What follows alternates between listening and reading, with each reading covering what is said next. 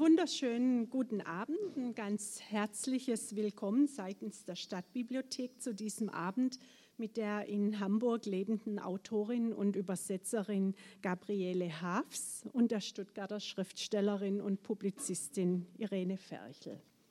Sehr geehrte Gabriele Hafs, liebe Frau Ferchel, Ihnen beiden hiermit natürlich ebenfalls ein ganz herzliches wie persönliches Willkommen. Ich freue mich, dass Sie heute hier zu Gast sind zu einem Gespräch und wie ich gerade gehört habe, auch einen kleinen Lesungsanteil ähm, über das literarische Übersetzen. Und da der heutige Abend in Zusammenarbeit mit den Stuttgarter Bücherfrauen veranstaltet wird, darf ich an dieser Stelle auch einen ganz herzlichen Gruß und Dank an Frau Scholz richten und auch an alle anwesenden Frauen des Stuttgarter Netzwerks. Vielen herzlichen Dank für diese ganz wunderbare Kooperation, die uns immer wieder von neuem freut. Vielen Dank. Das Übersetzen eines literarischen Textes in eine andere Sprache ist eine Kunst für sich. Da werden Sie mir wahrscheinlich zustimmen. Es verlangt nämlich mehr als nur Worte von einer Sprache in die andere zu bringen. Voraussetzungen für eine gute Übersetzung sind ein tiefes Verständnis für die Originalsprache wie auch für die eigene Sprache, ein sehr feines Sprachgefühl, ein umfassendes kulturelles Wissen und nicht zuletzt auch ein Gespür für das, was zwischen den Zeilen liegt. Seit 25 Jahren übersetzt Gabriele Habs aus allen skandinavischen Sprachen sowie aus dem Englischen und Gälischen. Die Bandbreite der Genres reicht vom Kinderbuch bis zum Krimi, von der Biografie bis zum Fantasy-Roman. Mit ihrer Übersetzung von Jostein Garders Jugendroman Sophies Welt hat Gabriele Hafs wesentlich zum Erfolg dieses Buches beigetragen. Zahlreiche Preise und Ehrungen würdigen ihre Übersetzungstätigkeit, darunter etwa der Gustav Heinemann Friedenspreis, der Deutsche Jugendliteraturpreis und der Sonderpreis für über ihr übersetzerisches Gesamtwerk. Freuen Sie sich also nun mit mir auf ein sicher sehr anregendes Gespräch über die Arbeit des literarischen Übersetzens, die sich in einer komplexen Wechselbeziehung von Rezeption und Produktion vollzieht und natürlich auch ein Gespräch über die persönlichen Erfahrungen als Übersetzerin oder eben auch über die Reaktionen von Lesern und Lektoren. Ich darf jetzt das Wort an Irene Ferchel übergeben, hier äh, in Stuttgart äh, allen bekannt als Herausgeberin des Literaturblatts Baden-Württemberg und heute Abend Gesprächspartnerin von Frau Hafs. Vielen Dank und bitte sehr.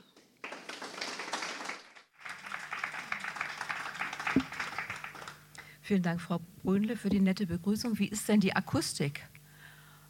Der Techniker sitzt ja. hinter der Säule, aber er macht es, glaube ich, gut. er macht es nämlich immer gut. Vielen Dank. Also ich glaube, Sie hören mich alle und vielleicht machen. Soll ich mal was sagen? Ist ein bisschen tiefer? Also so, dass man gemütlich sitzt und sich ja, so ist besser. Ich hätte mich nicht getraut, da selber dran rumzudrehen. Ne? Angst, irgendwas kaputt zu machen. Und klingt's gut? Technik ist nicht meine Stärke. Das darf man nicht sagen als Frau.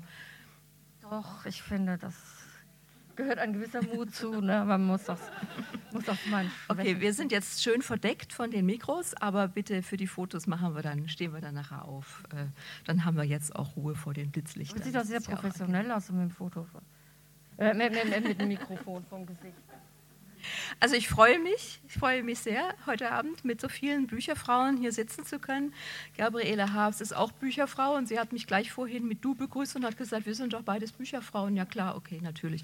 Ähm, wir kennen uns, wir, wir kennen, nein, wir kennen uns nämlich eigentlich nicht. Also ich kenne natürlich sie, ich kenne ihren Namen und ich kenne sie auch als Rezensentin seit langer Zeit äh, in der Virginia. Sehr löblich, ähm, oder? Wieso guckst du so skeptisch? Weiß ich nicht. Ich habe gerade daran gedacht, was ich über dich. Ich kenne deinen Vetter, das ist doch auch was. Okay, sie kennt meinen Vetter. Also das ist, ähm, das, das, liegt jetzt, das liegt jetzt einfach daran, dass der Name Ferchel in der Branche nicht, also dass der Name Ferchel überhaupt nicht so häufig ist. Und es gibt zwei Menschen in der Branche, in der deutschen Buchbranche, und zwar seit Jahrzehnten. Und der eine ist der Wolfgang Ferchel, inzwischen Verleger bei Knaus und dazwischen Verleger in ganz vielen oder Lektor in ganz vielen Verlagen. Und eben ich, und wir verstehen uns sehr gut und wir treffen uns immer auf den Buchmessen und wir machen uns immer darüber lustig, dass in der Branche immer noch komische Gerüchte rumgehen, so nach dem Motto, Herr Ferchel, jetzt sagen Sie mir doch mal, ist es Ihre Ex-Frau oder... Und, und bei mir ähnlich auch. Und wir sagen dann immer, es ist mein Lieblingscousin, es ist meine Lieblingscousine und äh, ja, aber Gabriele hat mit ihm mal zu tun gehabt und deswegen war natürlich diese Frage auch äh, nicht nur erlaubt, sondern eigentlich eine, eine schiere Notwendigkeit. So, das waren jetzt die Interna. Ähm, ich freue mich, Gabriele Hafs, dass du hier sitzt und dass du Auskunft gibst und ich habe eine ganze Menge Interviews mit dir gelesen, die man so im Netz finden kann und ich habe gedacht, das ist eine, eine, nicht nur eine gute Übersetzerin, sondern es ist eine sehr gut formulierende Gesprächspartnerin. Sie ist sehr lebendig, sie ist sehr frech, sie ist äh, wortgewandt. Das erwartet man natürlich von einer Übersetzerin. Jetzt frage ich einfach erstmal ein paar freche Fragen, die du mir dann auch frech beantworten kannst. Ich habe in einem Interview eine gigantische Zahl gelesen, und zwar die Zahl von ungefähr 800 Übersetzungen. Und ähm, und da war in Klammern war dahinter auch gesch geschrieben, was das für Übersetzungen waren. Es war ungefähr die Hälfte waren Kinder, Jugendbücher, Jugendromane, also ungefähr so 400. Und, ähm, und ein, ein Viertel von den 800, also ungefähr 200, waren Krimis und Thriller. Okay, ähm, aber die, auch die übersetzt man natürlich nicht in einem Tag und in einer Woche. Kann das sein? Glaube nicht, nein. Ich weiß auch nicht, wie diese, ich weiß auch nicht, wie diese Zahl zustande kommt. Also ich glaube nicht, dass das so viele sind. Ich führe allerdings auch nicht Buch darüber. Das heißt, ich führe Buch darüber, aber erst seit 2001, deswegen. Was vor, aber ich habe mal eine Liste gesehen und da tauchten also mehrere Titel auf, die, ähm, also zum Beispiel einzelne, einzelne Geschichten aus Anthologien wo ich also in einem ganzen Buch eine Geschichte übersetzt habe. Das, die stand die Geschichte aber als einzelner Titel auf dieser Liste. Ne? Das wäre eine Erklärung. Und manche Bücher erscheinen dann nach ein paar Jahren nochmal und mit einem anderen Titel und stehen dann aber als zwei oder wenn es drei Titel sind, dann eben als drei. Ich glaube, also auf diese Weise wirkt das viel beeindruckender, als es wirklich ist.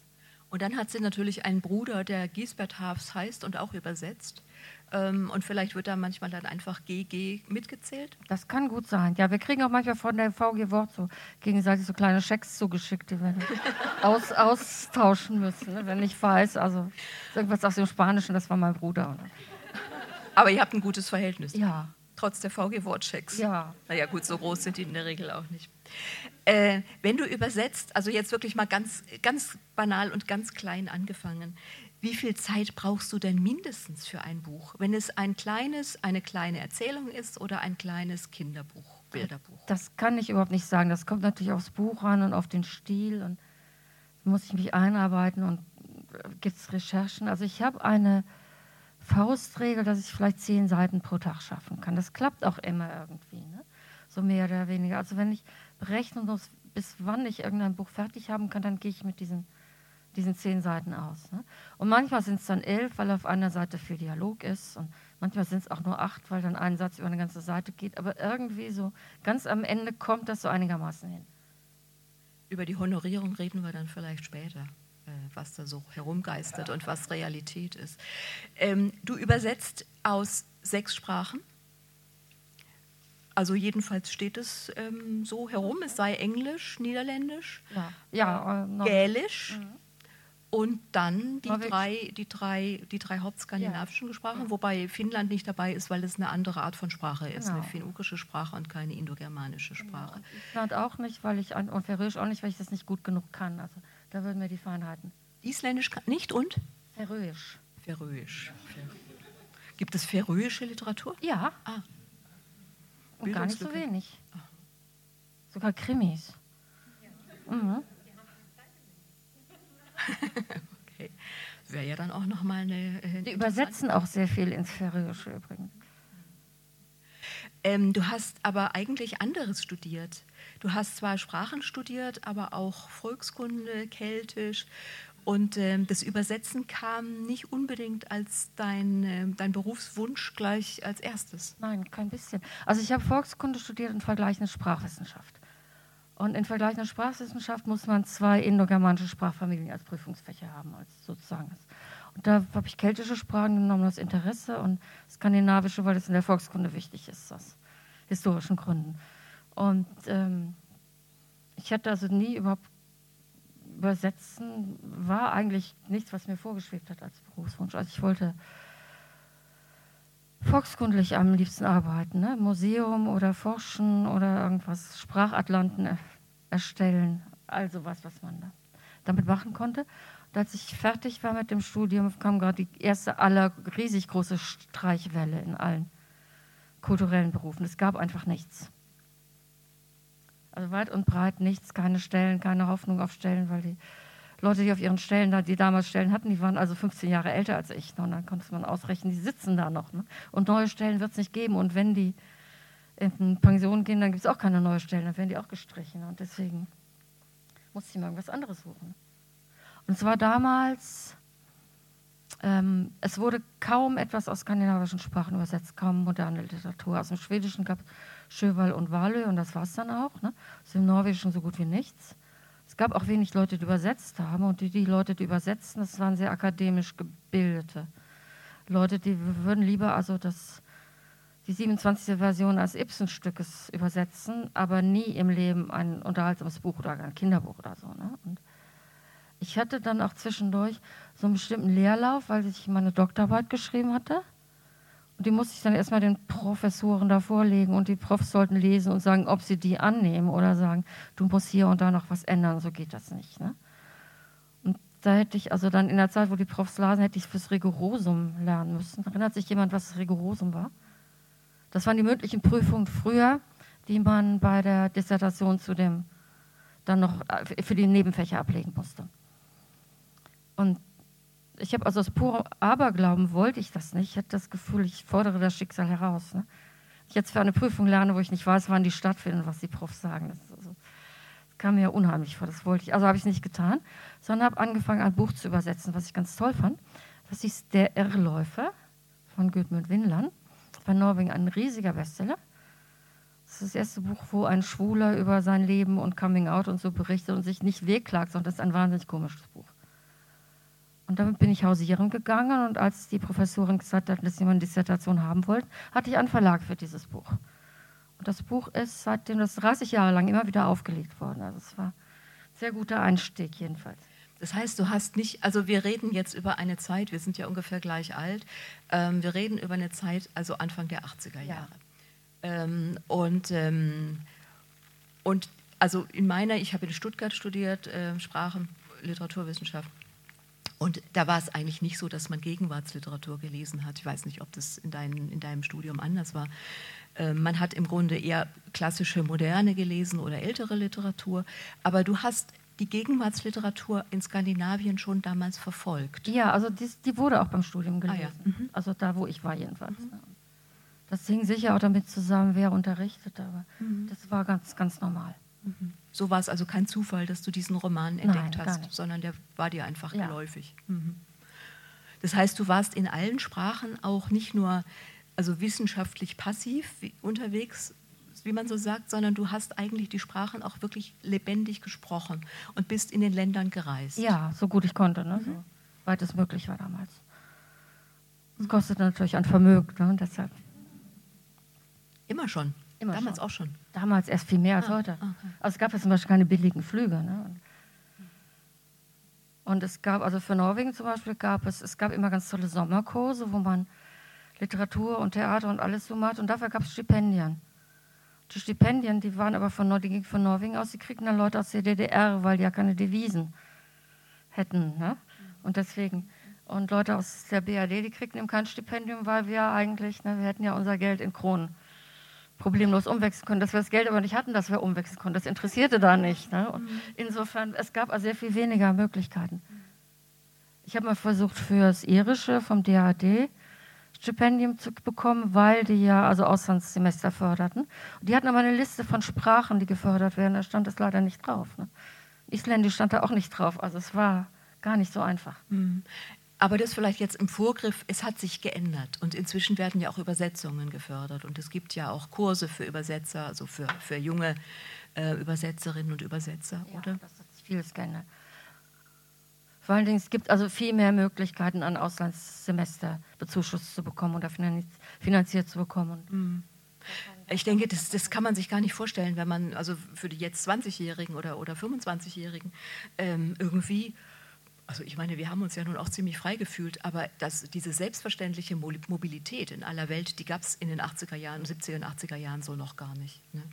Also das muss man sich tatsächlich mal, mal vorstellen. Du hast dann das erste Buch übersetzt, hast einen Verlag gefunden. Welcher Verlag war das? Das war ein kleiner Verlag in Hamburg, Bundbuchverlag. Bundbuch. Mhm.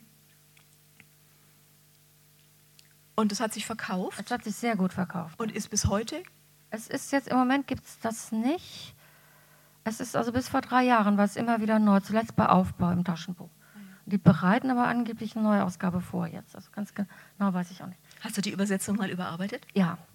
Warum? Also, äh, weil zwischendurch beim Wechsel Verlag und dann der Lektor, der fragte dann, ob das wirklich stimmt. Das käme mir manchmal komisch vor, sehr. Und er hatte völlig recht. Also es war das erste Buch. Und ich habe mich da sehr eng an das norwegische Original gehalten. Na, anstatt so zu reden, besser so, so zu reden, wie, hier, wie, wie ich es heute machen würde. Ne? Und also, zu glätten. Und, also auf Norwegisch zum Beispiel, die reden immer nur in Relativsätzen. Das klingt auf Deutsch ganz furchtbar, wenn man an.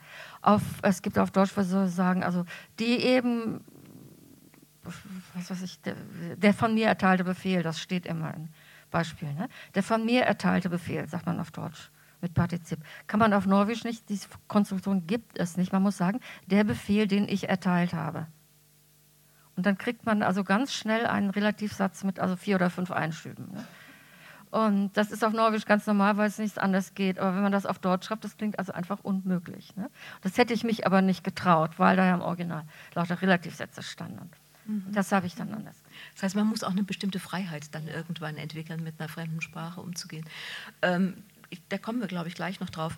Aber du hast dann die Dissertation, also die Promotion bestanden, das Rigorosum auch abgelegt, ja. Äh, bist also promovierte Volkskundlerin ja. und, ähm, und bist aber dann ein bisschen auf den Geschmack gekommen, ähm, dein Leben doch lieber mit oder eben in der Zeit mal mit Übersetzen zu fristen. Ja, auf, ja, einerseits auf den Geschmack, aber andererseits, wenn jemand gekommen wäre und sagt, also jetzt kriegst du ja eine Stelle beim Atlas der deutschen Volkskunde, dann hätte ich natürlich keine Zeile mehr übersetzt. Mhm. Höchstens mal Fach, Fach, Fachtext oder so, klar, aber es war eben nicht denkbar. Mhm. Und wie ging es dann weiter? Es ging eigentlich ganz toll weiter, denn das kam dann, also der Irrläufer verkaufte sich gut. Dann kam bei Bundbuch kamen dann Anfragen auch von größeren Verlagen. Wie ihr habt da so ein tolles norwegisches Buch, woher habt ihr das? Wie kommt man an solche Bücher? Und dann sagten sie, ja, das hat uns die Übersetzerin empfohlen. Und da könnten wir mal mit der Übersetzerin sprechen, ob die für uns auch was hat. Ne? So, das war das eine. Und von Norwegen aus, gerade von Norwegen eben, weil das ein norwegisches Buch war, da sprach sich das dann rum, weil die immer versuchten, ihre Bücher in Deutschland unterzubringen und niemand wollte sie haben. Weil alle sagten, die norwegische Literatur kennen wir nicht, gibt es nicht, ne, interessiert nicht.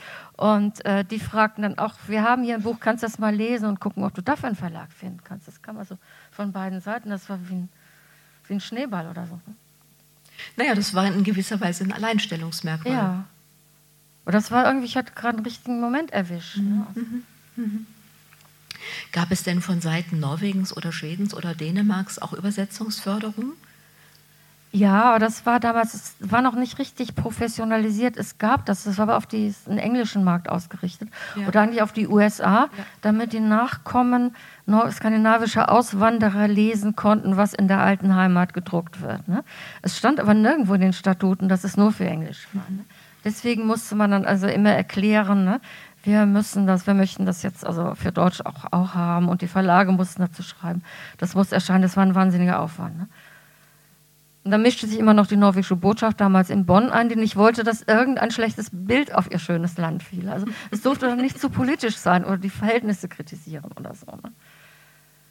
Und das wurde dann, aber hat sich dann geändert. Es wurden dann also Stellen eingerichtet, die sich für die, also die nur Geld kriegen und dann verteilen für Übersetzungen. Dann schreibt man also einen Antrag oder der Verlag macht das inzwischen schreibt also das Buch so, ist sowieso so und so dick, dann heißt es sowieso, XY muss das übersetzen, soll das übersetzen. Und die Übersetzungskosten 10.000 Euro ne, und bitte bezuschuss uns und dann wird das dann ausgerechnet, wie viel Geld sie haben und dann kriegt man was oder kriegt nichts. Aber es ist sehr viel einfacher als früher. Mhm. Und die Botschaften mischen sich da nicht ein. Mhm. Mhm. Also ich habe mal erlebt, dass der schwedische Kulturattaché einem großen Verlags- und Übersetzertreffen erklärte, also es müsste jetzt also sich mal so weit kommen, dass die Verlage nicht einfach so nach Lust und Laune sich Bücher aussuchen. Sie sollen die Botschaft fragen und Leute wie ihn und dann kriegen sie was empfohlen, was also auch wirklich, also er hat nicht sittlich einwandfrei gesagt, das klang so, ne? Mhm. So und ne, das also wirklich, ne? Und nicht hier irgendwelche hergelaufenen Übersetzer sich was empfehlen lassen. Ne? Mhm. Die machen das ja irgendwie nach, mhm. nach Geschmack und so. Mhm. Und da war ein isländischer älterer isländischer Autor bei, so mit wallendem Bart und mit so einem Krummstab wie ein Bischof, der Thorgar, Thorgar, er richtet sich dann auf einem ganz tollen Deutsch mit einem wahnsinnig gerollten R, also wie auf der Bühne hielt einen langen Vortrag, dass es nichts Schlimmeres gibt als Politiker, die sich in Kulturvermittlung einmischen. Und es sei eine Pest und die müsste man ausrotten und mit ihnen würde ich am liebsten anfangen, Herr Attaché. Und äh, er hat dann aber auch erzählt, dass die isländische Regierung, isländische Botschaften aller Welt, also jahrzehntelang versucht haben zu verhindern, dass Haldor Laxness übersetzt wurde. Und das ist ihnen auch nicht gelungen und daran könnte man noch sehen. Sie können es auch gleich lassen. Mhm. Also in gewisser Weise erleben wir das ja immer wieder, wenn die ausländischen Gäste bei den, bei den Buchmessen sind. Ne? Da gibt es ja dann immer wieder mal, also bei jetzt nicht Skandinavien oder in der Regel auch nicht Mitteleuropa, aber ähm, bei nicht so freiheitlichen Ländern gibt es das natürlich immer wieder, dass dann eben die äh, genehme Literatur und die genehmen Autoren vorgestellt werden und die anderen nicht. Und dass auch bestimmte Übersetzungen gefördert werden und andere nicht.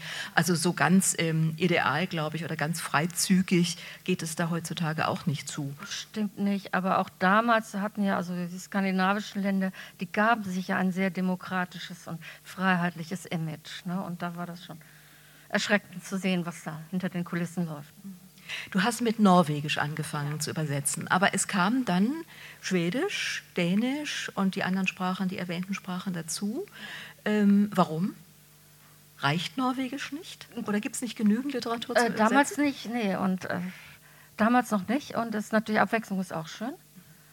Und Englisch ist eigentlich dazu, also Englisch hat mich eigentlich auch nicht interessiert, habe ich auch nicht studiert. Ne? Aber das ergab sich einfach dadurch, dass also bestimmte, also zum Beispiel irische Autoren, die sehr viel gälisches Vokabular drin haben, die normalen ausgebildeten Anglisten auch nichts mit anfangen konnten.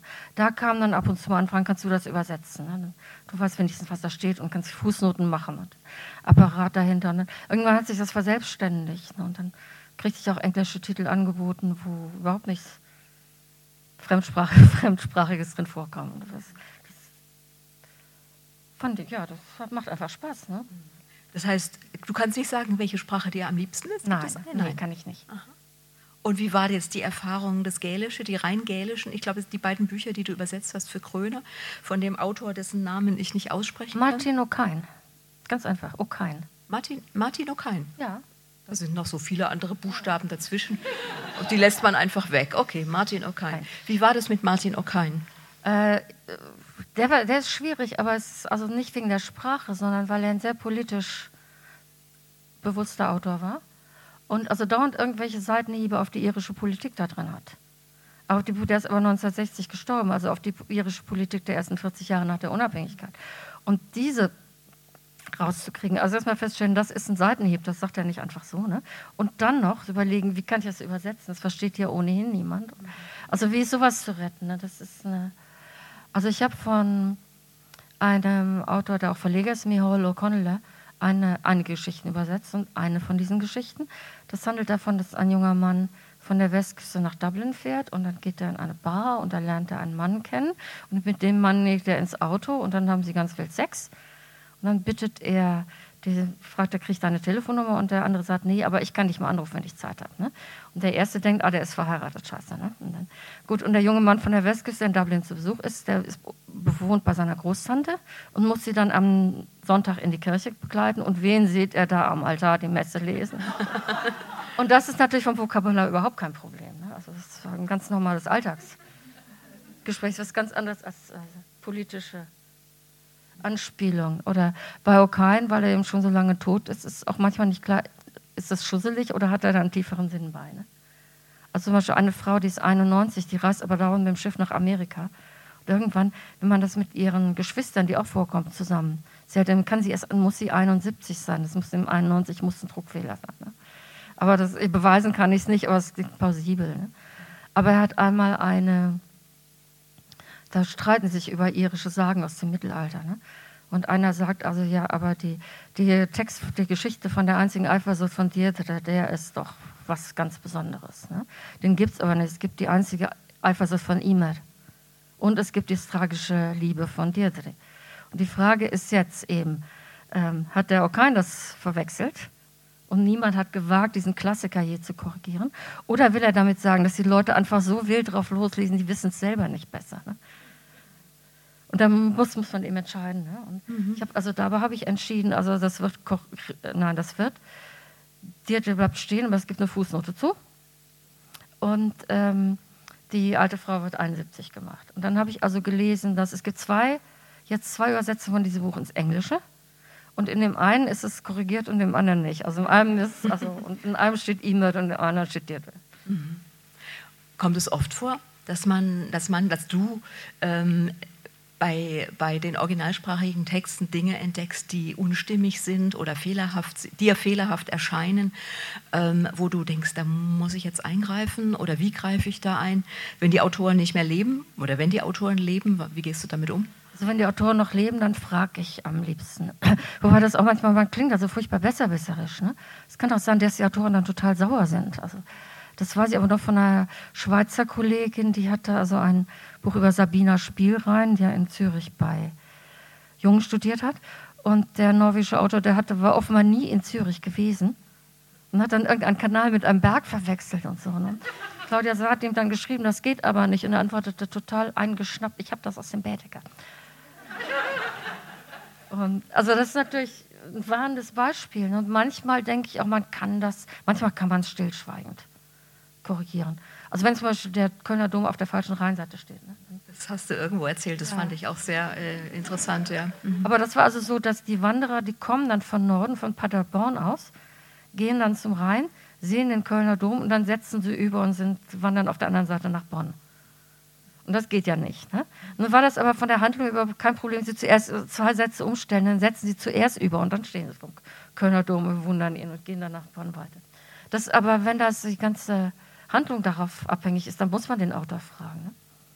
Und ich habe gerade ein Buch, da äh, erinnert sich der Autor an die Beatles und schreibt dann, dass Stuart Sutcliffe ihr erster Schlagzeuger war und der dann von Ringo Starr ersetzt wurde. Und das, dann habe ich gedacht, ich muss den jetzt aber nicht fragen, das wird, ja. Das schreibe ich um. Also das ist es ist irgendwie auch peinlich, einen Autor darauf aufmerksam zu machen, dass er die Beatles nicht auseinanderhalten kann. Das ist wohl wahr, aber da ist Zumal natürlich der Autor schon mal selber Musiker. Da ist aber natürlich auch die Instanz der Lektorin oder des Lektors dazwischen ja. gewesen, äh, die das nicht gemerkt haben, was ja nun auch peinlich ist. Ja.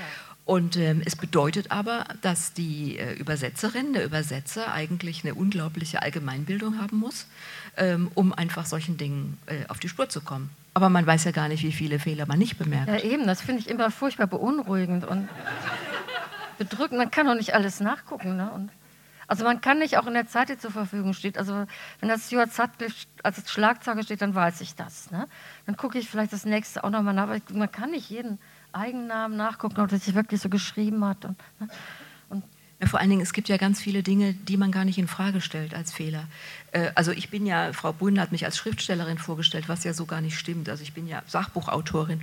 Aber auch da oder gerade da ist es natürlich so, also bei, bei Nicht-Fiktion ähm, ist es ja so, dass man äh, Straßen, Lebensdaten, äh, Zusammenhänge, historische Zusammenhänge zumal, da geht es oft um Wahrscheinlichkeit auch, ne? Weil man kann Dinge, man kann nicht alles recherchieren. Man kann natürlich mit dem Internet ähm, sehr viel mehr recherchieren oder sehr viel schneller recherchieren als früher, oder ist es so? Ja, natürlich, ja klar.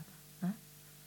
Und auch die Kontakte mit den äh, originalsprachigen Autoren sind, denke ich, leichter über das, Mail als früher mit Ja, als Brief, ne? Mhm, sicher. Aber trotzdem, man muss erstmal auf die Idee kommen, dass ja was nicht stimmen könnte. Ne? Also manchmal ist es ganz offensichtlich. Also das, das wo habe ich das vorgestern? Ja, jemand äh, schenkt sich einen Cognac ein. Und dann steht er mit dem Glas in der Hand. Und eine Seite später nippt er dann im Kirschlikör. Und man weiß ganz genau, für den Autor lag da wahrscheinlich eine Woche zwischen diesen. Ne? Der, der das, und er hat natürlich vergessen, dass es Cognac war. Dass natürlich der Lektor da nicht darauf achtet. Das, das finde ich das Skandalöse. Das ist ganz, ganz erschreckend, wie oft da sowas durchgeht. Also bei Namen passiert sowas inzwischen nicht mehr, weil man ja dann Suchen, Ersetzen machen kann. Ähm, du hast aber angefangen, ähm, übersetzerisch und auch, auch Herausgeber, schriftstellerisch zu arbeiten in der Zeit vor dem Internet. Ja. Ähm, oder vielleicht sogar noch vor dem Computer. Ähm, wie, wie, hast du, wie, wie ist deine Arbeitsweise beim Übersetzen? Jetzt oder früher? Ja, fangen wir mal früher an. Also an sich hat sie sich nicht besonders geändert. Also ich lese ein Buch und dann lese ich es nochmal und lese ich es auch fünfmal. Also ich schreibe mir das voll. Meine Bücher sehen total voll gesaut aus, wenn ich fertig bin. Ne? Und schreibe eigentlich alles rein, was mir einfällt und was an Übersetzungsmöglichkeiten vorkommt und markiere mir die Fehler und Sachen, denen ich nachgehen muss, wo ich die Autorin fragen muss, wo ich selber was nachgucken muss. Ne? Und irgendwann, wenn ich meine, das geklärt zu haben, dann habe ich auch das Gefühl, dass ich irgendwie so den Klang des Buches im Ohr habe. Und dann, dann schreibe ich. Und das Schreiben geht dann relativ schnell. Und dann lese ich das noch zweimal durch und fall daran rum. Ne? Und das hat sich seit damals nicht geändert. Aber durch, mit Computer schreibt man natürlich schneller. Und man schreibt natürlich, je mehr man schreibt und wenn man jahrzehntelang jeden Tag schreibt, schreibt man ohnehin viel schneller als früher. Ne? Und natürlich ist was ganz anderes, wenn ich im Internet nachgucken muss, als wenn, wenn ich im Internet nachgucken kann, als wenn ich in eine Bibliothek gehen muss. Und, oder wenn ich per Fernleihe irgendwelche Fachliteratur bestellen muss. Das hat früher mal viel länger gedauert, das ist klar. Ähm, und wenn du liest, liest du tatsächlich Papierbücher oder liest du elektronische Bücher? Weil da könntest du ja anders Notizen machen. Ja, will ich. Also ich finde elektronische Bücher finde ich furchtbar. Also wenn es sein muss, lese ich sie, aber ich will eigentlich Papierbücher haben. So ging es mir auch. Ich habe die beiden ähm, Martin Ockhein-Bücher ähm, vom Verlag als elektronisch gekriegt und ich habe nur drin rumblättern können, ein bisschen. Ich konnte es wirklich nicht lesen. Also 500 Seiten geht dann irgendwie doch gar nicht. Das hat ja nur 120. Ja, ich das weiß. Es geschafft? Ja, das hätte ich geschafft, aber es hat mich natürlich das Grabgeflüster interessiert. Äh, schon wegen der Sprache. Und ich vermute mal, die Erzählungen waren nur so ein bisschen ein Marktopener, oder? Wie war das gedacht? Ja? Ja, war es. Ne? Der Schlüssel. Ja, der Schlüssel. Ja, vor allen Dingen, das sollte ganz schnell was kommen und das Grabgeflüster zu übersetzen, das dauert ja eine Weile. Ne? Und also erstmal was haben und dann. Und hat sich das bewährt? Hat sich diese Strategie des Verlags bewährt? Ich glaube schon, ja. Gibt es noch mehr Bücher von ihm? Es, ja, es gibt noch eine, es gibt noch einen Roman und dann gibt es mehrere Bände mit Erzählungen. Aber ich bin jetzt nicht ganz sicher, wie die da weitermachen wollen. Du hast, also ich habe jetzt ähm, bei, bei Wikipedia, wo ähm, nicht 800 Titel aufgeführt sind, sondern nur ungefähr 30, ähm, da sind eine ganze das Reihe. Das ist aber zu wenig. ja, das war, mir, das war mir schon klar, weil da die wichtigsten auch gefehlt haben. Ich weiß nicht, wie diese, ähm, wie diese Liste zusammen zustande kam. Ähm, aber es, taucht, es fällt jedenfalls auf, dass du sehr oft mehrere Bücher von einem Autor oder einer Autorin übersetzt. Ähm, und zwar nicht nur bei, bei Krimis da liegt es vielleicht irgendwo auch nahe. Aber ist es was, was man, was man gerne tut, dass man sich dann, wenn man sich mit einem, mit einem ähm, Autor, einer Autorin quasi vertraut fühlt, äh, ihn oder sie schätzt, dass man dann auch versucht, möglichst viel zu übersetzen ja. von ihm oder ihr? Ja? ja, und vor allen Dingen, man kennt dann ja auch den Stil und die mhm. Eigenheiten und oft auch den Autor oder die Autorin persönlich. Mhm. Doch, das ist, finde ich, das finde ich auch sehr angenehm. Ne? Kann dann auch verfolgen, also wie ändert sich der Stil und was macht er hier, was macht sie da.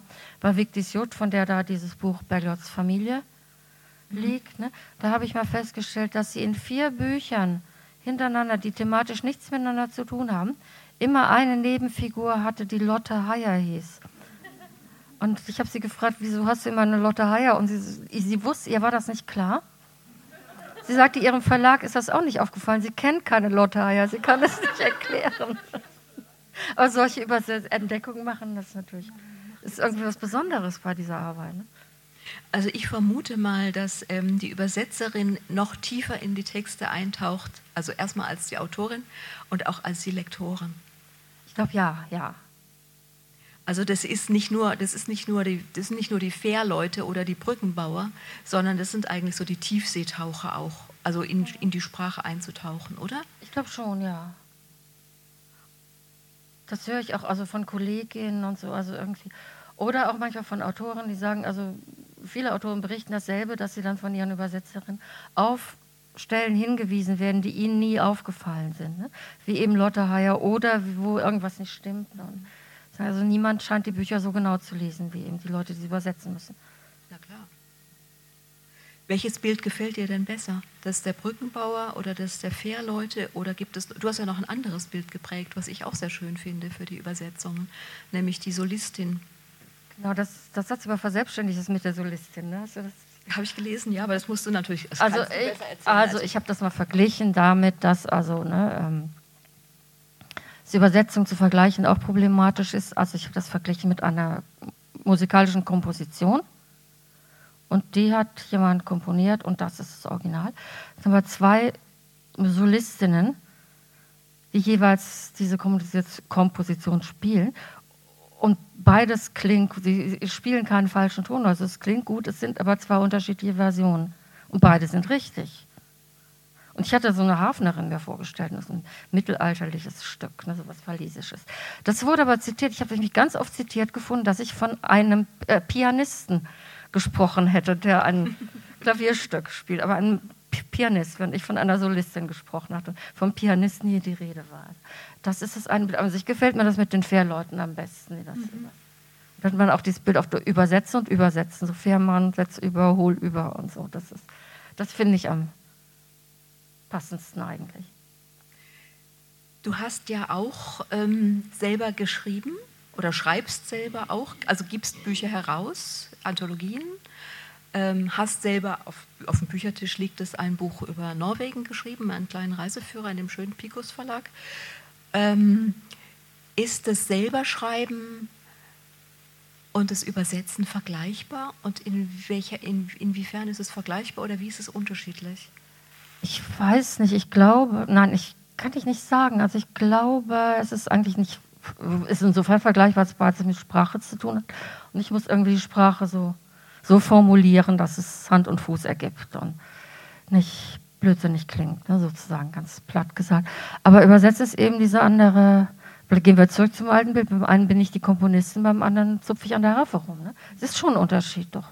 Auch wenn ich eigentlich natürlich, auch wenn ich selber schreibe oder wenn ich übersetze, das Ergebnis im Auge behalten muss und gucke, wie soll es aussehen, wie stelle ich mir das vor. Und dann schreibe ich auch keine Romane. Ne? Ich könnte mir vorstellen, dass Leute, die Romane schreiben, übersetzen, das auch noch anders sehen würden. Das kann ich aber nicht beurteilen. Du hast, äh, du wolltest einen kleinen Text vorlesen. Ja. Oder wir möchten ganz gerne, dass du einen Text vorliest. So war das ähm, als zwischendurch mal Appetizer. Übrigens, wenn Sie Fragen haben ja, oder ihr Fragen habt, dürft ihr natürlich jederzeit. Ich versuche auch das ein bisschen im Blick zu behalten, wenn sich Der jemand meldet. Jetzt relativ kurz und hat mit Irisch zu tun. Kommt aus diesem Buch, das heißt chinesische Transvestiten. Das ist ein schöner Titel. Ne? Und das Buch ist eigentlich, es hat lauter Geschichten, die mit irischer Musik zu tun haben. Und es war an sich gedacht als äh, sozusagen ein Benefizunternehmen für einen Autor, der auch Musiker war, der hier drin vertreten ist. Der war im Krankenhaus und hatte eine scheußliche Operation und Chemo. Und wir haben gedacht, also dieses Buch machen wir jetzt mit einer Geschichte von ihm und dann anderen Geschichten, die zum Thema irische Musik passen. Und alles, was dabei reinkommt, kriegt er dann. So ist dieses Buch entstanden. Sagst du was zum Titel bitte? Chinesische Transvestiten, ja, das war einfach, weil wir, finde mal einen Titel für eine Anthologie, ne, mit lauter Erzählungen. Die Geschichten heißen Die Kotz und Kobolde. Wie heißt es bloß? Silberstreifen, Au und Trerach. Dankeschön, bitteschön, Wiedersehen. Der Hafen auf Hafenstein, King of the Fairies, das Wort des Flügers. The Singers and Garda Band Benefits Council, O'Connell Street, Dublin. Und noch ein paar andere. Also es war überhaupt nichts zu finden, was irgendwie ein Sammel war. Aber in der Geschichte von Nick Fitzgerald, für den das Buch war, da kommen chinesische Transvestiten vor, die unbedingt in einem Film mitspielen wollen. Ihnen wird aber gesagt, wenn ihr mitspielen wollt, dürft ihr nicht mehr Transvestiten sein, ihr müsst so aussehen wie Statisten dem Film. Und dann kriegen die so einen Schreck und laufen weg. Und das war. Hier steht das ähm, hinten drauf. Zwei chinesische Transvestiten aus dem neuen Wohnblock neben dem Kloster streiten sich mit dem zweiten Regieassistenten und einer Polizistin. Einer will im Film mitmachen, sagt der zweite Regieassistent zum Regisseur. Ich habe Ihnen erklärt, dass der Film von irischer Musik und heftigem Zechen handelt, was beides in China nicht sehr verbreitet ist. und wir fanden einfach, dachten wir alle chinesische Transvestiten, das ist es, das klingt nach was. Ne? Und es kommt auch im Buch einmal vor. Und das Muss reichen. Gut, daraus lese ich eine Geschichte. Sie ist nämlich, äh, meine, mein Text hier ist ins Norwegische übersetzt worden mit einem so furchtbaren ähm, Übersetzungsfehler. das zeigt, was man alles falsch machen kann. Also, die heißt Auntrerach. Die höfische Musik des irischen Mittelalters kennt drei Stile. So traurig, dass alle weinen, die zuhören. Moment. So lustig, dass alle lospusten. So süß, dass alle einschlafen. Eine wunderschöne Vorstellung von wunderschöner Musik. Aber wieso sollten wir einschlafen, weil die Musik so süß ist? Lieber zuhören und Süßigkeiten zu uns nehmen, stelle ich mir vor. Was hatten die damals für Süßigkeiten? Süßholz, Beeren, Honig, sonst noch was? Leider haben sie alles und jedes aufgeschrieben, aber nicht, was sie gegessen haben. Die Musikstils hießen Goltri zu Gollweinen, Gentri zu Genlachen und Suntri zu Sun Schlaf. Miltri oder Dilishtri, Ableitungen von Honig und Süß, sind einfach nicht belegt. Porek Okara liegt im Dorf Bana an der irischen Westküste im dritten Haus vom Ende der Pier. Es waren kleine, bescheidene Häuser, die innen viel geräumiger waren, als es von außen aussah, und sie wiesen eine erstaunliche Menge von Zimmern auf. Die Häuser hatten ursprünglich Strohdächer gehabt, doch dann war die ganze Zeile von den Black Tans angesteckt worden – Später wurden sie auf die schnellste und billigste Weise wiederhergestellt. Und auch 50 Jahre nach Unabhängigkeits- und Bürgerkrieg hatte niemand die Energie aufgebracht, sie zu den pittoresken westirischen Häuschen zu machen, die sie einst gewesen waren und die wir von Postkarten her doch zu erwarten gewohnt sind. Die sehen heute immer noch so aus. Also ich war im September da, die sind noch genauso scheppig und ohne Strohdach. Einige Häuser weiter, gleich neben dem Friedhof, wohnte eine Person, die je nach Weltbild als weise Frau oder als Hexe galt – dass er durch ihre Kenntnisse von Sprüchen und Kräutern vielen geholfen hatte, hätte niemand bezweifelt. Dass sie mindestens einem Fischer, der sie verspottet hatte, einen Schiffbruch an den Hals gehetzt, gehext hatte, auch nicht. Das aber nur nebenbei. Unser Freund Porrick hatte einen verformten Fuß, Knochen, die nicht richtig lagen, die ihm ständig Probleme machten und die von den Ärzten als inoperabel eingestuft worden waren. Immer wenn er es gar nicht mehr aushalten konnte, ging er zu der alten Nachbarin und jedes Mal konnte sie für Linderung sorgen. Die alte Dame aß gern Schokolade. Porrick spielte Zither. Er spielte die höfische irische Musik auf einer Zither mit Stahlsaiten, was ungefähr so klang, wie die Harfen des Mittelalters geklungen haben müssen oder die Zittern von damals. Seine besondere Liebe galt der Soontree. Und wenn er im Ausland auf Tournee war, kaufte er immer lokale Schokolade für seine alte Nachbarin, die das Süße so liebte wie Porrick seine süße Soontree. Eines Tages brachte eine Kokosschokolade mit, die alles übertraf, was die Hexe je gekostet hatte. Sie war sozusagen zu Kakao geronnene Soontree. Nie war die Hexe umgänglicher gewesen, nie hatte Porricks Fuß weniger geschmerzt, nie waren so wenig Fischer von plötzlichen Wellen in die Tiefe gerissen worden. Wie schön, wenn dieser Zustand vorhalten könnte. So dachte Porrick, und deshalb wurden seine Freunde eingespannt und ich avancierte zur Kokosschokoladenkurierin Nummer 1. Probierte auch, ja, köstlich, aber Porricks Fuß und der nachbarliche Friede waren natürlich wichtiger. Und jede Ladung kam also unangeknabbert mit, dir, mit mir im Dorf Bahne an der irischen Westküste an. Es gab die Schokolade nur in wenigen Geschäften. Aber zum Ausgleich war sie auf den ersten Blick zu erkennen, aufgrund der knallblauen Verpackung. Keine lange Suche, also kommen, gucken, kaufen sozusagen. Das ging ein Jahr so, dann noch ein Jahr. Dann starb die weise alte Frau. Sie war wirklich uralt gewesen und die Schokolade und die Besuche ihres Nachbarn mit seiner Zither hatten ihr sicher den Lebensabend versüßt. Vielleicht hatte ich zuerst bezweifelt, dass sie wirklich eine Hexe war. Aber schlagartig verschwand die Schokolade aus den Geschäften. Und als ich nachfragte, behaupteten alle, diese Schokolade hätten sie nie gehabt. Und dabei hatte die durch das knallblaue Papier doch wirklich unvergesslich sein müssen. Ich vergaß sie aber trotzdem. Ich vergaß auch die weise alte Frau und die Jahre zogen ins Land und plötzlich waren mehr als 20 davon vergangen. Dann ging ich eines Tages in den üblichen Supermarkt mein Blick wurde von etwas Knallblauem angezogen, Kokosschokolade. Alle Erinnerungen waren schlagartig wieder da. Doch statt Schokolade zu kaufen, wozu denn, so viele Jahre nach dem Tod der Schokoladenesserin, ging ich nach Hause, summte vor mich hin, Tom Holles nach Durchkarme, jedes Prachtexemplar So und Melodie und setzte mich an den Computer. Schließlich würde mein Freund Porrick O'Connor in wenigen Wochen seinen 70. Geburtstag feiern und ich wollte die letzten Feinheiten für meinen Besuch klären, denn Porrick an einem solchen Tag allein zu lassen, das hätte ich doch nicht über mich gebracht. Da saß ich und summte Kaidan Irla und wollte an Porrick schreiben, doch eine Mail war mir zuvorgekommen. Liam O'Carroll schrieb, dass sein Bruder Porrick wenige Wochen vor seinem 70. ganz plötzlich gestorben war. Die Musik in meinem Kopf schaltete drum auf Goldtree und alle Musi Melodien verschmolzen zur Totenklage. Queen Alfred und außer für Goldtree war für nichts mehr Platz in meinem Kopf oder meinem Herzen oder wo auch immer. Doch dann stand ich plötzlich im Supermarkt vor der Schokolade. Nichts Knallblaues war vorhanden. Und niemand im Laden wollte wahrhaben, dass sie jemals Kokoschokolade in knallblauem Papier verkauft hätten. Das ist jetzt ein Jahr her. Und jedes Wort von diesem Bericht ist wahr und eines Tages fing ich an, wieder Gentry zu hören und immerhin zu lächeln. In den Supermarkt gehe ich auch weiterhin. Schließlich liegt der gleich um die Ecke. Was es zu bedeuten hat, dass dort seit zwei Wochen Kokoschokolade in knallblau Papier zu haben ist und dass alle behaupten, die hätten sie doch immer schon im Angebot gehabt, weiß ich nicht.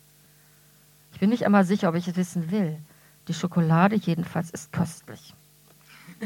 Sehr schön, vielen Dank.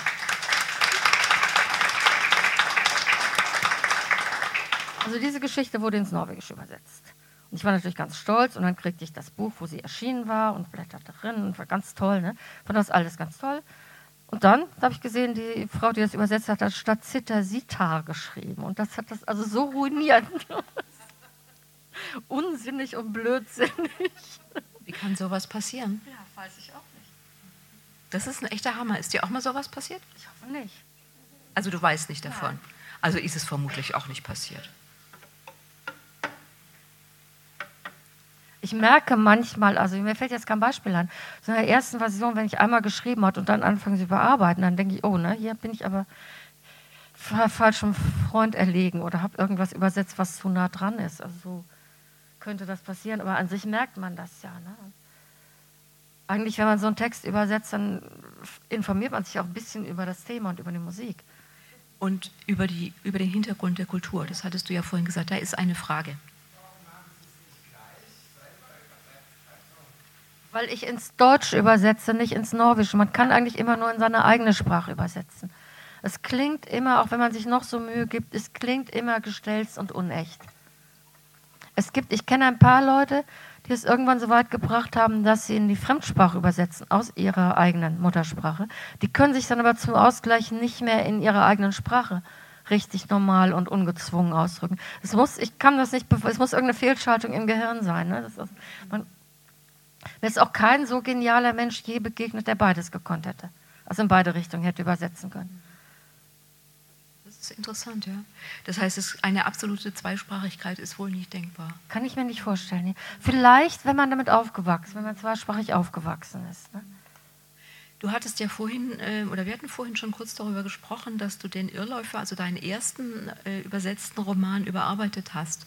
Warum veralten Übersetzungen? Im Unterschied zu Originaltexten? Ich weiß es ehrlich gesagt nicht. Ich weiß, dass es so ist, aber ich weiß es nicht. Ich kann es nicht. Also wir begründen. müssen einfach vielleicht mal kurz sagen, die Klassiker werden ja, im Moment geht es gerade um, um Ulysses, ja, äh, um die Übersetzung von Wollschläger, ähm, wo eine Gruppe von Übersetzern jetzt, also gegen den Willen der Nachlassverwalterin, wie sich herausgestellt hat, ähm, ja, ohne Erlaubnis, oder ohne Erlaubnis sogar ja, eine neue Übersetzung vorgelegt haben und Surkamp wollte die veröffentlichen und merkt jetzt auf einmal, sie dürfen das überhaupt gar nicht. Ähm, Wollschläger, weiß ich nicht, er war ja nun auch ein eigensinniger Mensch, der hätte es vielleicht auch nicht gewollt, vielleicht hätte er es doch gewollt, man weiß es nicht. Aber wir haben ja in den letzten Jahren erfahren, ähm, dass Dostoevsky neu übersetzt worden ist von der genialen Svetlana Geier, dass äh, Flaubert und Stendhal und ähm, Tolstoi neu übersetzt worden sind, dass Fitzgerald, lese ich gerade, neu übersetzt worden, Virginia Woolf neu übersetzt wird. Also wir haben die ganze moderne Klassik und die alten Klassiker, natürlich Swift auch, ähm, Shakespeare sowieso ständig wieder, äh, werden immer wieder übersetzt und die Fassungen unterscheiden sich zum Teil gravierend voneinander. Und man sagt immer, wir sagen immer, ja, die Originale sind die Originale, die bleiben stetig, standhaft, ja, da, wie in Stein gemeißelt, während Übersetzungen veralten. Und das dachte ich, erfahre ich jetzt von dir, warum das so ist. Nein, ich kann es nicht erklären. Ich weiß, es ist so und ich oft drüber nachgedacht, mit anderen drüber gesprochen. Wir wissen es nicht. Es, ist einfach so. Vielleicht, wenn man sich doch nicht davon trennen kann, weil sich die Sprache schneller verändert ne? und über, die Originale sind eben älter und da war es so, aber bei vielen alten Übersetzungen kommt, glaube ich, auch dazu, dass die den Ansprüchen, die wir derzeit an Übersetzungen haben, auch nicht standhalten können. Wahrscheinlich werden unsere Übersetzungen in 50 Jahren dann auch an geänderten Ansprüchen dann wieder für geänderte Ansprüche nicht unzumutbar sein. Also ich übersetze zum Beispiel gerade einen norwegischen Klassiker, Alexander Kielland. Der war zu seinen Lebzeiten, so um 1890 rum, wurde in Deutschland viel gelesen, hat Thomas Mann sehr beeinflusst. Also man kann einige Szenen von Buddenbrooks kann man fast sehen, diese Szene von Chellan hatte er wohl. Da geht es auch um äh, Kaufmannsgeschlechter, die auf dem Abstieg und sowas. Ne? Und da ist zum Beispiel, ich habe die alte Übersetzung jetzt durchgesehen, um eigentlich um mir da was abzugucken. Ne?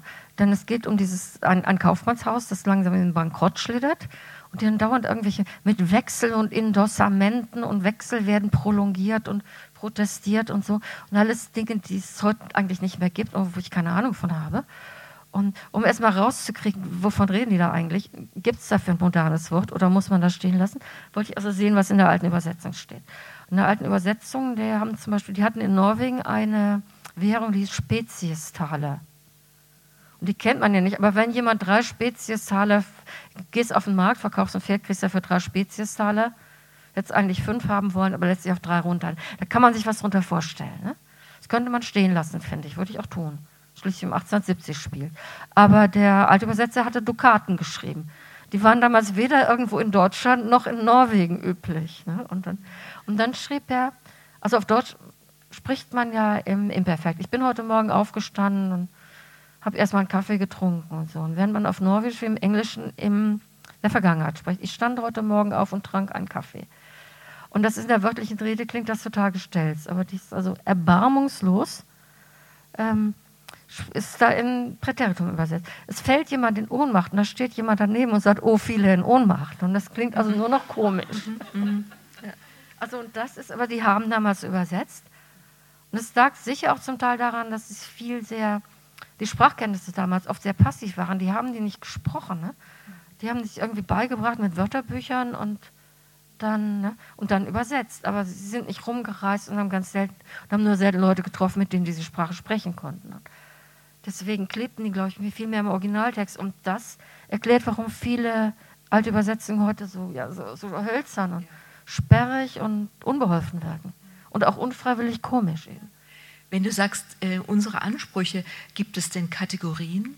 Es ist irgendwie niedergelegt? Nein, Nein es ist, nicht. es ist jetzt das ein, ist Gefühl, ein, Gefühl, ne? ja. ein Gefühl. Und wie ist der Austausch zwischen den Übersetzerinnen und Übersetzern heute? Ist der auch größer als früher, oder? Ich glaube ja, ja. Mhm. Also wir treffen uns ja häufiger und das liegt natürlich nur wieder daran, dass wir Internet haben. Kann, man kann eben mal eine Mail in so einer Runde schicken und es gibt also ein Übersetzerforum im, vom Deutschen Übersetzerverband. Gibt also ein Forum im Internet, wo man da Mitglied werden kann, wenn man übersetzt und ne? Und dann hat man irgendwie 400 Gesprächspartner dann. Und ich kann dann eben schreiben, also in meinem norwegischen Buch meinetwegen, da zahlen die mit Speziestaler. Ne? Das spielt 1870, was würdet ihr da machen? Dann schreiben, also niemand würde mir im Moment schreiben, schreib Dukaten. Sondern, ne? Mhm. Da ist ein Zitat, weiß jemand, es kommt mir vor, als wäre das ein Zitat, weiß jemand, ob das ein Zitat ist oder ne, sowas. Ne? Und das ist natürlich sehr hilfreich. Ne? Und man kennt dann im Laufe der Zeit auch Kollegen und Kolleginnen. Den, ich habe da mit anderen Leuten zusammen schon mal ganze Bücher übersetzt. Und dadurch sind auch, dann weiß ich, der hat diese Spezialität, sie hat diese und kann dann auch mal fragen. Also hier ist jetzt, ne, die arbeiten im Moor und sind beim Torfstechen, weißt du, wo ich nachgucken kann, ne? Mhm. wie diese verschiedenen Torf, Stoffsparten auf Deutsch geheißen haben und sowas. Ist einfach viel einfacher und geht schneller als früher. Das klingt ja ideal. Gibt es auch Animositäten zwischen Übersetzern? Ja. Warum dann? Äh, Konkurrenzneid, Konkurrenz, ja? Konkurrenz mhm. und auch sicher solche, die, ähm, weiß ich auch nicht, also Angst, dass man, jemand was wegschnappt, vielleicht kann man auch einfach jemand nicht leiden. Ne? Also, kommt, also ich kann ein Beispiel erzählen, das vielleicht ein bisschen krass ist, aber auch wiederum nicht so ganz selten. Also als ich den besagten Irrläufer übersetzt habe, ne? das stand in der Vorschau, dann wurde ich beim Verlag, dann, die zeigt mir dann einen Brief und dann kennst du diesen Menschen. Und dieser Mensch hatte also einen Brief geschrieben, hat geschrieben, ich sehe, ihr bringt den Irrläufer von Gudmund Winland. Warum bringt ihr das denn? Ne? Das ist doch ein Buch, das ist völlig irrelevant heutzutage. Wir leben 1983, nirgendwo in Europa werden Homosexuelle noch äh, diskriminiert. Äh, zweitens, wenn ihr dieses Buch dann aber rausbringt, warum lasst ihr es von einer Person übersetzen, von der kein Mensch je gehört hat, nicht von mir, dem berühmten Übersetzer sowieso? Ne? Und wie war die Reaktion dann? Äh, Sie haben im Verlag gesagt, spinnt er eigentlich? Ne? Weg, Papierkorb. Also es waren zwei, zwei dicke Eier, die er da gelegt hat. Mhm. Aber vieles kriegt man natürlich so nicht ja, mit. Ne? Also ich weiß von einer Kollegin, Kollegin möchte ich jetzt nicht sagen, ne? die hat zum Beispiel an einen Verlag geschrieben, der ein dänisches Buch brachte.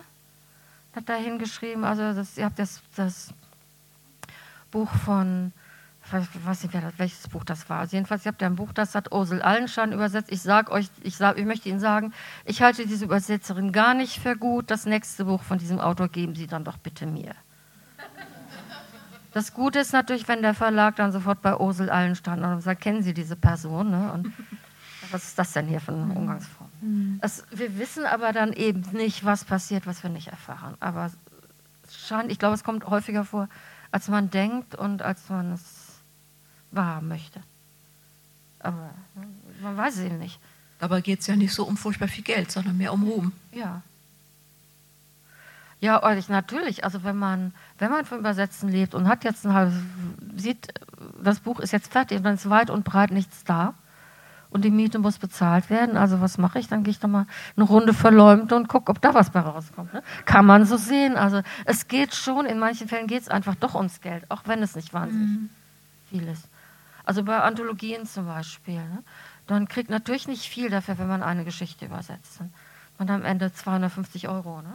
für eine Geschichte. Und trotzdem, das kann gerade das sein, was man braucht, um die Stromrechnung zu bezahlen. Das ist nicht nicht so, dass das Geld los, mhm. weil die Honorare nicht so hoch sind, wie wir es gerne hätten oft. Ne? Dass es dann also nicht doch sehr, sehr stark um Geld geht. Hat sich das mit den Honoraren denn gebessert bei den Übersetzern? Ich, ich finde ja, aber das ist, äh, andere sagen nein, aber einfach dadurch, dass es jetzt also wirklich gesetzlich festgelegt ist, dass es Verkaufsanteile geben muss, hat sich schon was gebessert. Mhm man ab und zu mal einen kleinen Bestseller hat, dann ist man vielleicht fein. Aber auch so, so mittlere äh, Bücher, die sich 10.000 Mal verkaufen, so, das bringt schon was. Ne? Das ist schon besser. Wo die Verlage natürlich dann ihrerseits wieder versuchen, das wieder runterzudrücken. Ne? Und, und, sagen, ja, ihr kriegt doch jetzt eine Ver äh, Ver Verkaufsbeteiligung. Dann geben wir mal das Grundhonorar, das Seitenhonorar. Dann kriegen wir uns das. Äh, doch, ich finde, es ist besser geworden. Wobei ich bin jetzt gerade tatsächlich ein bisschen stutzig, wenn du sagst, so mittlere Bücher mit 10.000. Äh, also, weiß nicht, was sagen, was sagen die anderen Bücherfrauen? Das kommt mir schon, also 10.000 ist schon eine ganz ordentliche Auflage eigentlich. Das sind schon, das sind schon ähm, kleine, fast kleine Bestseller, weil oft, also die Auflagen sind ja insgesamt runtergegangen. Und ja, wo man früher 5000 aufgelegt hat, legt man jetzt manchmal 500 auf. Schon, aber ich habe hab so jetzt zum Beispiel an die Geschichte der Bienen gedacht, okay. oder Sophie's Welt oder Percy Jackson, ja, was in dieser ja, Größenordnung. Gut. gut. Na, und du hast natürlich einen Namen auch, ähm, das, das spielt sicherlich auch eine Rolle. Ein Thema müssen wir auf jeden Fall ansprechen. Ich muss mal auf die Uhr gucken, um Gottes Willen. Äh, aber wir haben ja noch ein bisschen Zeit, oder? Ja. Aber also ich muss jetzt auch ein Plädoyer für altmodische Worte äh, loswerden. Ich finde, ähm, es gibt so einen schönen Text von, von Franz Hessel, als ich noch las, ohne zu verstehen, ähm, wie, man, wie man als Kind, ich weiß nicht, ob andere die Erfahrung auch teilen, du vielleicht schon auch, ähm, als, man, als man gelesen hat und es kamen Worte vor, die einfach ungewöhnlich geheimnisvoll waren. Man wusste nicht, was sich dahinter versteckt, aber es klang einfach ganz toll. Und du hast in einem Interview, und das finde ich, jetzt führt uns jetzt wieder zum Übersetzen, du hast in einem Interview gesagt, du hast einen kleinen Jungen altmodisch sprechen lassen, was dir dann vorgeworfen wurde. Also ich habe ihn nicht altmodisch sprechen lassen im Original. Der sprach, der sprach und der sammelte altmodische Wörter. Und seine Freunde, die drehten sich dann immer, wenn er den Mund aufmachte, ne, und äh, drehten sich angekündigt und sagten, nicht schon wieder. Ne? Aber der sammelte eben altmodische Wörter und las alte Bücher würzte alles mit altmodischen Wörtern. Ja, das ist schon eine Rezension in der Zeit. Das ist ein schönes Jugendbuch ne? und wunderbar, eine wunderbare Geschichte. Eine Übersetzung also wirklich furchtbar, ne? denn solche altmodischen Wörter, die hat doch kein Junge von heute. Obwohl für meinen Geschmack stand völlig deutlich drin, dass dieser Junge die Wörter ganz bewusst sammelt und allen damit auf die Nerven geht. Naja, da muss man dann sagen, der Rezensent hat einfach das Buch nicht genau gelesen, sonst hätte er es gemerkt. Und das ist jetzt das Thema, auf das ich eigentlich kommen wollte, nämlich die Wahrnehmung der Übersetzung. Ähm, ich muss, ich muss dazu eine kleine Anekdote loswerden, die mir heute Mittag eingefallen ist. Ich habe mal zwei Essays geschrieben für ein Buch über Nobelpreisträgerinnen, zwei Essays über zwei Dichterinnen, ähm, Gracia Deleda und, ähm, und Gabriela Mistral, also die deutlich nun übersetzt wurden und habe die Bibliografie natürlich mit den Übersetzerinnen und Übersetzern versehen. Und die Herausgeberin dieses Bandes hat es gestrichen, diese Namen. Und ich habe mich, das ist in den 80er Jahren gewesen, und ich habe mich beschwert. Ich habe gesagt, was ist das denn? Da sagt wir, dafür haben wir keinen Platz. Dafür ist, dafür ist im Anhang jetzt kein Platz. Und das finde ich, also das war mir so oberpeinlich. Ähm, das ist eine Ungeheuerlichkeit, finde ich, dass man die Namen der Übersetzer nicht nennt. Ähm, es ist immer noch gang und gäbe, muss man sagen. Ähm, wie, reagiert ihr darauf als Übersetzerverband und was kann man überhaupt machen, um das ins Bewusstsein zu rücken? man kann immer wieder darauf hinweisen und sich beschweren. Und natürlich wunderbar ist es, wenn man eigentlich gar nicht selber davon betroffen ist. Oder ne? liest irgendwo eine Rezension und da steht bei, also es jemand eine wunderschöne Sprache und endlich auf Deutsch und steht nicht dabei, wer es übersetzt hat. Wenn ich das nicht selber übersetzt habe, dann einfach mal hinschreiben und sagen, hier fehlt aber eine wichtige Information. Ne? Wer hat das denn nun übersetzt? So einfach nerven. Ne? Und an sich das mit dem Platz, das ist ein sehr beliebtes Argument. Ne? Wir haben keinen Platz. Ne? Wenn man sich den Text dann ansieht, wenn man aus einem halben Satz vorher gestrichen hätte oder wenn man eine Leerzeile von zwei, aus zwei Leerzeilen eine noch macht, ne? Dann wäre Platz genug. Ne? Und bei jedem Briefmarken großen Foto des Autors, da steht daneben noch der Fotograf. Ne? Also Platz ist da, wenn man will, aber die finden das irgendwie nicht. Und dann komme ich, also das, das, war der Ursprung des Bildes mit der Komposition und der Solistin. Ne? Und dann, Sie würden ja wohl nicht, Herr Rezensent, ne, ähm, sich eine Aufnahme eines Musikstücks kaufen und dann eine Rezension zu schreiben und nur den Komponisten nennen, aber nicht die Solistin würden sie nicht. Ne? Dann fallen sie aus allen Wolken. Also man, vielleicht man, hilft manchmal, wenn man gut zuredet, aber es ist sehr mühsam. Und das Frappierende ist eben, dass die viele Rezensenten so vorgehen. Also wenn ihnen das Buch gefällt, dann schreiben sie, der Autor hat eine wunderbare Sprache, ganz toll. wenn ihnen das Buch nicht gefällt, dann schreiben die Übersetzung, taugt nichts. Ne?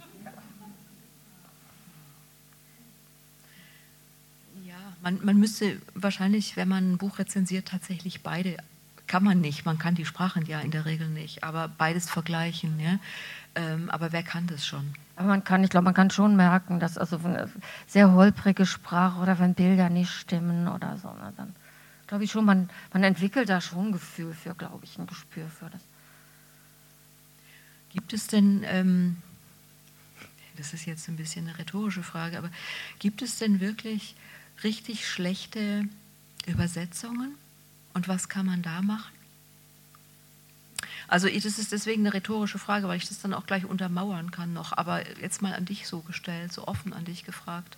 Ich weiß ich nicht. Ne? Es gibt es bestimmt. Der fällt jetzt doch. Ich habe auch welche gelesen. Fällt mir wo jemand neulich eins, also wo jemand, also was im Englischen übersetzt, war immer mit Take, war mit Nehmen übersetzt. Ich nehme sie jetzt ins Krankenhaus. Und, ne? Ich nehme einen Tee, ich nehme, ne, so. Das ist schon, das ist einfach nicht richtig, das ist schlecht, ne, aber was man da machen kann, also ich weiß nicht, wenn der Verlag da nichts gegen hat, dann kann man eigentlich gar nichts machen. Der Verlag kauft Übersetzer an, das Lektorat liest, sie macht nichts, bringt das Buch auf den Markt. Ne? Was sollen wir da noch machen? Außer hinschreiben, ich möchte, ich habe das Buch gekauft, eine Übersetzung taugt nicht, ich will das Geld zurückhaben. Das habe ich mal in mir jemand in Braunschweig erzählt, der ist wirklich ein Buch in den Buchladen gegangen. Sie haben mir das verkauft und haben mir das empfohlen. Das ist ja eine furchtbare Übersetzung. Ne? Das gebe ich jetzt zurück, geben Sie mir Geld zurück. Und die waren wohl so verdutzt und haben ihm das Geld gegeben. Man könnte das natürlich gleich an Verlag schreiben. Man macht das ja auch nicht, man hat auch noch was anderes zu tun. Also es gab sehr lange eine Übersetzerin, ich nenne jetzt mal den Namen nicht, die hat Catherine Mansfield übersetzt. Und zwar alle, alle Erzählungen von, und Kurzgeschichten von Catherine Mansfield. Und diese Übersetzung ist immer noch auf dem deutschen Markt und Diogenes druckt die immer noch nach. Und es gab zufälligerweise, ich habe mich damals damit beschäftigt, weil es gab eine DDR-Übersetzung bei DDR Kiepenheuer. Die war natürlich von jemandem anderen. Und da bin ich drauf gekommen, dass es eine völlig andere Sprache ist. Ja. Und ich weiß aber jetzt, inzwischen weiß ich von ein paar äh, Übersetzern und Übersetzerinnen, ähm, die auch der Meinung sind, dass es wirklich grottenschlecht war und eigentlich, also nicht nur grottenschlecht, sondern auch falsch. Und dass der Autorin im Grunde damit wirklich nur geschadet werden kann. Ja. Aber ja gut, das hat dann jemand einfach gemacht. Oder es gibt auch, ich glaube bei Lorca ist es, ne? der Übersetzer, der, ähm, der die Rechte darauf hatte. Und äh, ja, aber gut, das ist jetzt, ähm, das sind jetzt das, das, sind jetzt ähm, wahrscheinlich, wahrscheinlich einfach ähm, Spezialthemen. Ähm, was ich gerne wissen möchte, bevor wir dann so zum, zur Schlussrunde kommen, und im Moment hat, glaube ich, gerade niemand eine dringliche Frage, ähm, welche Rolle spielen denn jetzt die Auszeichnungen, die man bekommen kann, die Förderungen, die man bekommen kann, aber auch solche Ver äh, Veranstaltungen wie Übersetzertage. Es gibt in Baden-Württemberg ja die literarischen äh, die baden-württembergischen Übersetzertage alle zwei oder drei Jahre, haben letztes Jahr zum elften Mal stattgefunden, wo ähm, das Thema des Übersetzens in Fokus gerückt wird, wo Übersetzerinnen und Übersetzer eingeladen werden, auch die gläsernen Übersetzer, denen man über die Schulter gucken darf, entsteht da doch ein anderes Bewusstsein über die Rolle. Also ich habe schon den Eindruck, ja, und die sind wichtig. Also gerade solche von ja Übersetzertage, diese Sache mit den Gläsern Übersetzungen, erkennt ihr, wisst ihr, wie das funktioniert? Da sitzen also zum Beispiel zwei Personen da und übersetzen denselben Text. Und auf dem Bildschirm sind dann beide Texte zu beide zu sehen. Und dann sieht man eigentlich als Publikum, es ist derselbe Ausgangstext, aber es ist teilweise sehr unterschiedlich. Und es ist aber beides richtig. Man kann, also gut, wenn dann jemand übersetzt, da steht blau und es wird mit grün übersetzt, das ist falsch. Aber an sich, ne, meistens ist es richtig, man kann nicht sagen, die Übersetzung ist falsch. Das ist wiederum bei, wie das Musikstück, wie die verschiedenen Interpretationen. Und das ist natürlich sehr, sehr interessant auch fürs Publikum. Ich habe immer bei Lesungen und ja, Buchvorstellungen den Eindruck, dass Interesse an Übersetzung und wie Übersetzungen funktionieren und wie die entstehen, ist eigentlich viel größer, als man denkt. Ne? Ich man könnte da also noch viel, viel mehr machen. Also wie Auszeichnung, welche Aus Rolle Auszeichnungen spielen, das weiß ich, abgesehen, dass das schön ist, wenn man eine kriegt. Ne? Aber, hm. aber es geht unter in dem, in dem Wust von ähm, Literaturpreisen und ich Auszeichnungen glaube, ja. wahrscheinlich und Stipendien. Generell. Also ich habe einen norwegischen Preis bekommen. Ich bin nämlich Ritterin des o Königlichen Olafsordens und habe vom König selber äh, unterzeichnetes Ordenspatent dafür gekriegt. Ne? Und das macht natürlich was her. Ne? Und damit kann man so richtig mal auf den Tisch normale Übersetzung, was Hamburger Übersetzerpreis oder Deutscher Jugendbuchpreis, den gibt es jedes Jahr mehrere. Das ist nicht so. Das macht eher was fair beim Verlag, wenn man sagt, ich, also wenn die überlegen, wer könnte das übersetzen? Ja, XY hat ja diesen Roman da übersetzt von Deutschen Jugendliteraturpreis. Ne? Dem geben wir jetzt mal dieses ähnlich gelagerte Buch, das auch am Nil spielt, so ungefähr. Dafür ist das gut. Aber mhm. Ich glaube nicht für die Öffentlichkeit. Also da muss schon was ganz Tolles sein. Wenn es einen Übersetzer-Nobelpreis äh, gäbe, ne? der wäre sowas dann. Ja, ja, genau. Ähm, also, ne? Ich meine, das kann man sich auch auf der ich Zunge zergehen lassen. Tun muss, um Ritter zweiter Klasse zu werden. Also, ich fände furchtbar unangenehm. Das würde ich auch nicht laut sagen. Schon mal, ich bin Ritter, oh, oder mindestens Klasse. auch noch Ritterin vielleicht, oder? Ja, das, im Norwegisch gibt es da nur einen maskulinen Ach so. Ah. Auf Deutsch kann man ja ein Femininum bilden. Das wäre jetzt natürlich noch ein eigenes Thema, ja. wie solche ähm, Unterschiede übersetzt werden. Aber Norwegen ist für dich schon ähm, ein spezielles Land, vermute ich mal. Du hast ja diesen Reiseführer gemacht. Liegt es auch darin, dass du mit einem norwegischen Autor verheiratet ja, bist? Ja, das bleibt nicht aus. Also. Und du übersetzt ihn auch? Ja. Und es geht gut? Ja. Und er korrigiert dich nicht? Er spricht ja Deutsch vermutlich? Ja, nee, tut er nicht. Gut. Norwegen ist im nächsten Jahr Gast der Frankfurter Buchmesse, ja. stimmt es? Und da wird uns eine riesige Flut norwegischer Literatur ins Haus stehen. Ja, ich fürchte fast also so eine solche Flut, dass man die einzelnen Titel gar nicht mehr mitkriegt. Ist es wahr? Ja. Ist es, ist es nicht positiv jetzt in deinem? Äh, nicht unbedingt, Gefühl? nein, ich glaube nicht. Also ich glaube, also wenn ich sehe, was übersetzt wird und wie von Norwegen aus, was für eine Menge von Geld da in Übersetzungsförderung gesteckt wird, dass also die rumreisen und Verlage aufsuchen, wollt ihr nicht nur ein norwegisches Buch machen? Ne? Dann, also ich habe gehört vor zwei, als Niederlande, Niederlande Flandern war vor zwei Jahren, ne? Da hieß es dann von Buchhändlerseite immer wieder, so viel übersetzt worden ist, ne, dass die einzelnen Titel total untergingen. Und das, worauf geachtet wurde, waren genau die Autoren Autorinnen, die sich ohnehin gut verkaufen. Ne? Wie Conny Palmen und Marie Dumont und so. Ne? Es im Grunde nicht so furchtbar viel an der Wahrnehmung ändert. Und jetzt aber Norwegen versucht, noch mehr zu machen. Ne? Und die haben irgendwie dieses Ziel, das Finnland vor ein paar Jahren, die hatten irgendwie 200 Bücher das ist schon ganz schön viel. Ne? Sie möchten aber mehr als Finnland. Und wie soll man das wahrnehmen? Ne? Sodass dann andererseits auch bei, so, von Finnland aus war dann auch die die Erfahrung aus der, aus Finn, als Finnland-Messeland war, dass also alle Verlage hatten was Finnisches und danach war erstmal zwei Jahre Schluss, weil Finnland total abgegrast war. Die mussten erst was Neues schreiben. Und die armen Leute, die nur Finnisch übersetzen, die saßen dann, hatten keine Aufträge. Ne? Das mhm. ist vielleicht auch nicht so komisch. Aber schön ist natürlich, dass jetzt auch norwegische Klassiker, die man seit 100 Jahren nicht mehr auf Deutsch kriegt, die man, wenn, für Schweinegeld im Antiquariat kaufen muss, wenn man sie kriegen kann, wie manche Land, ne? dass sie jetzt nochmal neu übersetzt werden. Naja, das ist natürlich wirklich die Marktgeschichte. Ne? Ich erinnere mich noch, als Italien damals äh, Gastland war, ich glaube, weiß gar nicht, Italien war nicht das erste, aber da war wirklich der, ein richtiger Trend äh, zu italienischer Literatur und Wahrnehmung. Und was natürlich ganz schön ist jetzt in diesem Jahr, ist es Georgien. Und von georgischer Literatur, sage ich mal, behaupte ich mal, haben wir alle nicht besonders viel Ahnung. Also da wird einfach unsere Wahrnehmung, unser Bewusstsein geschärft für eine Literatur.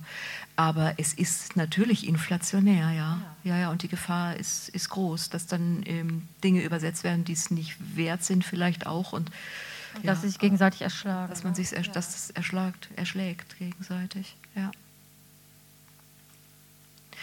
Ähm, ich also ungefähr, ja, ich, ich, kann ja nicht mehr, ne? Tag hat 24 Stunden, mehr geht nicht. Ne? Aber aber du bist schon eingedeckt ja. mit, mit norwegischer Literatur. Also ja. bis, zur, äh, bis nächsten Sommer bist du voll. Ja. Ist ja auch kein schlechtes Gefühl. Absolut nicht. Nee. Und dann gehst du einfach aufs nächste Land. Hoffe ich, ja. Vielleicht kommen wir mal Schweden dran. Ne? Und es gab ja mal einen Versuch, da wollten Norwegen, Dänemark und Schweden wollten zusammen Buchmessenland werden. Das war auch alles vorbereitet. Und, und dann hat, ist Norwegen ausgestiegen weil sie fanden, das kostet zu viel. Die müssen ja sich selber beteiligen. Ja. Ne? Das kostet zu viel. Und Schweden und Dänemark wollten das dann nicht allein machen, weil sie meinten, dass die Leute ja ohnehin den Unterschied zwischen diesen Ländern nicht sehen. Und dann profitiert Norwegen davon, ohne was dafür getan haben. Das machen sie nicht. Ne? Und dann entfiel das Ganze. Und äh, stattdessen hat Portugal, dann wurde Portugal Gastland. Natürlich, und das war so unbegreiflich, ne? dass Portugal als armes Land mhm. sich das leisten kann, was Norwegen und mit allem Öl mhm. als eins von drei mhm. zu teuer fand. Mhm. Und deswegen stelle ich mir das vor, Schweden und Dänemark jetzt also schon in den Startlöchern sitzen und denken, wir müssen jetzt aber auch. Ne? Mag wohl sein. Also 23 ist dann Italien, das wurde schon kommuniziert, aber was dazwischen ist, äh, wüsste ich jetzt auch nicht. Vielleicht wissen es die Buchhändlerinnen oder Verlegerinnen. Also wir haben, glaube ich, ziemlich viel besprochen. Ähm, wir könnten noch stundenlang weiterreden, vermute ich mal. Vor allen Dingen, wenn wir jetzt dann mal in die Tiefe tauchen und über die einzelnen Bücher reden, wo ich aber tatsächlich keine Fachfrau bin bei skandinavischer Literatur.